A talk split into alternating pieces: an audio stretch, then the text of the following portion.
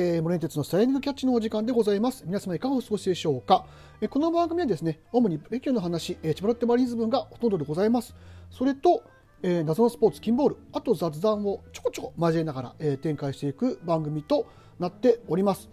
えー、さて、今日がですね、えー、10月の、えー、7日の木曜日ということで、えー、あのそろそろねこのぐらいの時期になってくると、まあ、今年はちょっとあの例年とねいろんな部分であの日程がえ違っていますのであの戦力外だったりとかもしくはあの引退だったり、まあ、引退はねなれ、まあ、早めにするっていうのもあったりもしますけどあとはあの監督の、ね、退任だったりとかっていうのが、まあ、あの早めに、伝わってくる、えー、ことになります。というのは、えーと、11日にねドラフト会議が控えてますので、えそこに向けてですね戦力整備とあとはあの選手の枠をね、えーと、支配下の登録枠を開けなければいけないというところもあってあとは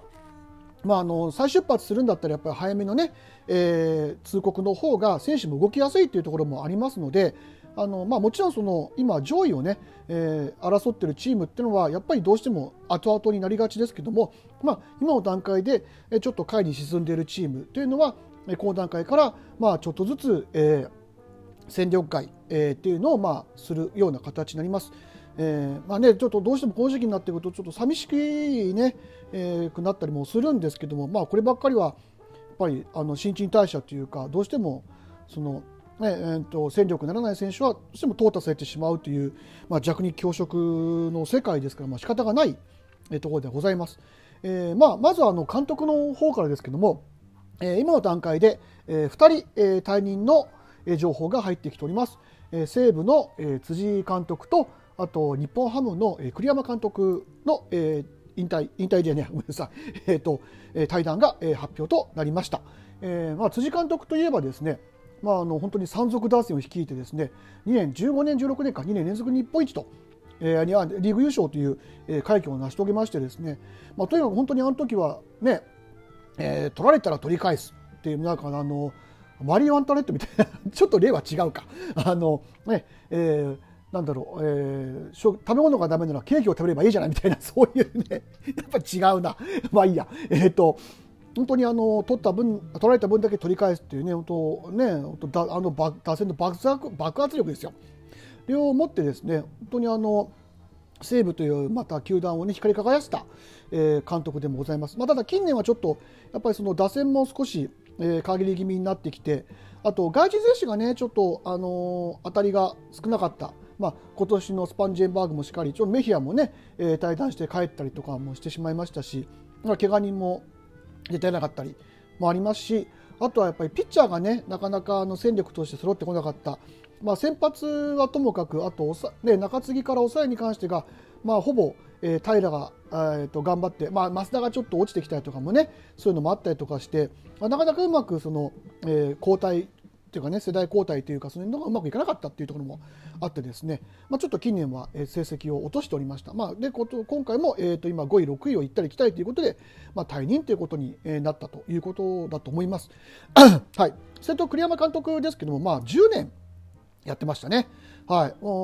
彼もね本当にあの日本一に、ね、就任2年目かな？1年目か2年目かなんかで、ね、日本一に、ね、導いて本当に名将というふうになにふさわしい、え、監督でございましたけども、まあ、ここ3、4年はちょっと成績がやっぱり下降気味になって。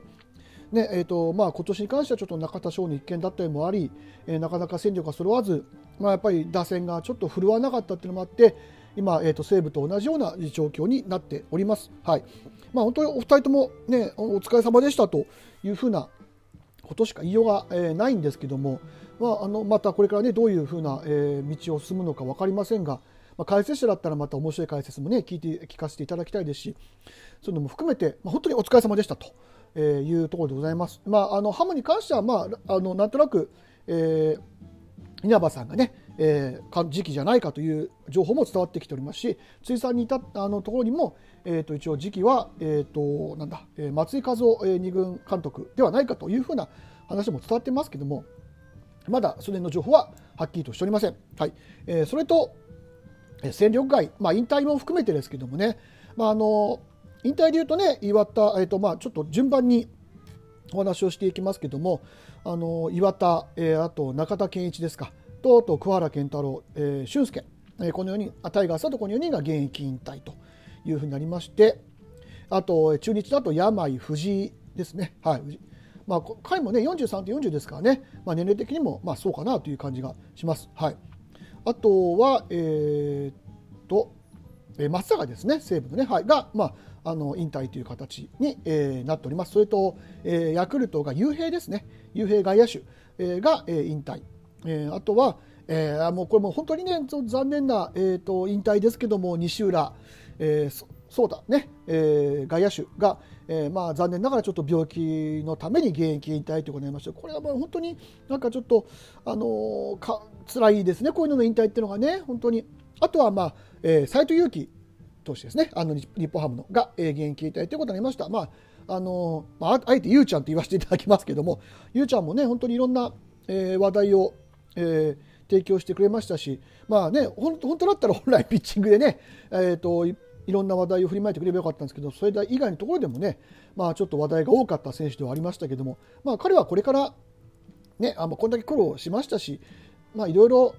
なんかやっていけるのかなっていう気もします。はいえー、なので頑張ってほしいなというふうに思います。あとあの個人的にやっぱりその戦場界であのえっていうふうに驚いたのは、えー、まあちょっと、えー、あれで申し訳ないベイスターズの飯塚ですね。あの彼今年えっ、ー、と肘のクリーニング手術やってるんですよね。で、えーとまあ、割と先発とかでもねあのコンスタントに使ってて、まあ、ここ23年ぐらいは確かに結果が出てなかったんですけども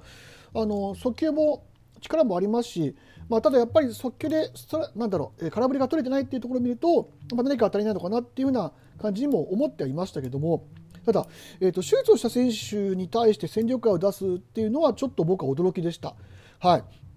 もう1年ぐらい見るかなというふうに思ってたんでね、はい、そういう意味ではあの斉藤俊介も同じように彼も、えーと、今年去年か今年か、えーとねえー、クリーニング手術をしてますし、まあ、音坂に関してはまあちょっとそこもあったんでね、え、でそれに対してやっぱり打撃の成績は伴ってなかったってことで仕方がないかなって 今仕方がない、えー、ところでございます。はい、あとはまあそうですね、まあ、なんとなく僕もあそうだもう一人いた、えーと、榊原投手、えー、オリックスの。まあ、彼もなんとなくその飯塚、えー、選手と同じようなあの感じのピッチャーかなっていうふうに個人的にはイメージしててやっぱり速球は、えー、と力があるんだけどやっぱりちょっとコントロールがおぼつかなくてフォアボールからねえー、と崩すあのなんだろう、え、崩れるというパターンが割とちょっと多かったピッチャーですけどもただ速球力があったんでもうちょっとねなんか、え、工夫一工夫があれば先発として使えるかなと思ったんですけど彼はもう一回育成を契約を打診をするということなのでただ珍しいですね育成で上がってきてもう一回育成に落とすっていうのもね怪我以外で。なかなかこれもないケースだと思うのでちょっとなかなか、えー、面白いなというふうに、え、思っております。それとあのー、田和田慎三郎投手ですね、まあ、彼もあの2桁ね2年ずつ勝って、えー、これからっていう時にちょっとね、えーと、自律神経失調症か、えーと、病気をちょっと抱えてしまって、えーと、ずっと、えー、育成で、えー、2年間ぐらいね、えー、と病気と向き合ってきましたけどもやっぱりちょっと復活が難しいというところだったのか、えー占領会という形になってしまいました。まあ、これを含めて他球団が取るのかどうかはちょっと分からないですけども、ちょっと病気を、ね、抱えているうん投手をなかなか取るのもね、まあ、結構な賭けだと思うんで、はい、あとは、まあえー、まあ、どうなるかっていうのはちょっと今後にまた注目ですね。それと,、えーとまあ、同じオリックスでいうと吉田和正投手、はい。まあ、今年はちょっとほとんど、ね、中継ぎとして、えーと何年か出てきて頑張って投げていましたけども、まあ、彼もドライチなんでね、はい、JR に、えー、東日本のね。で、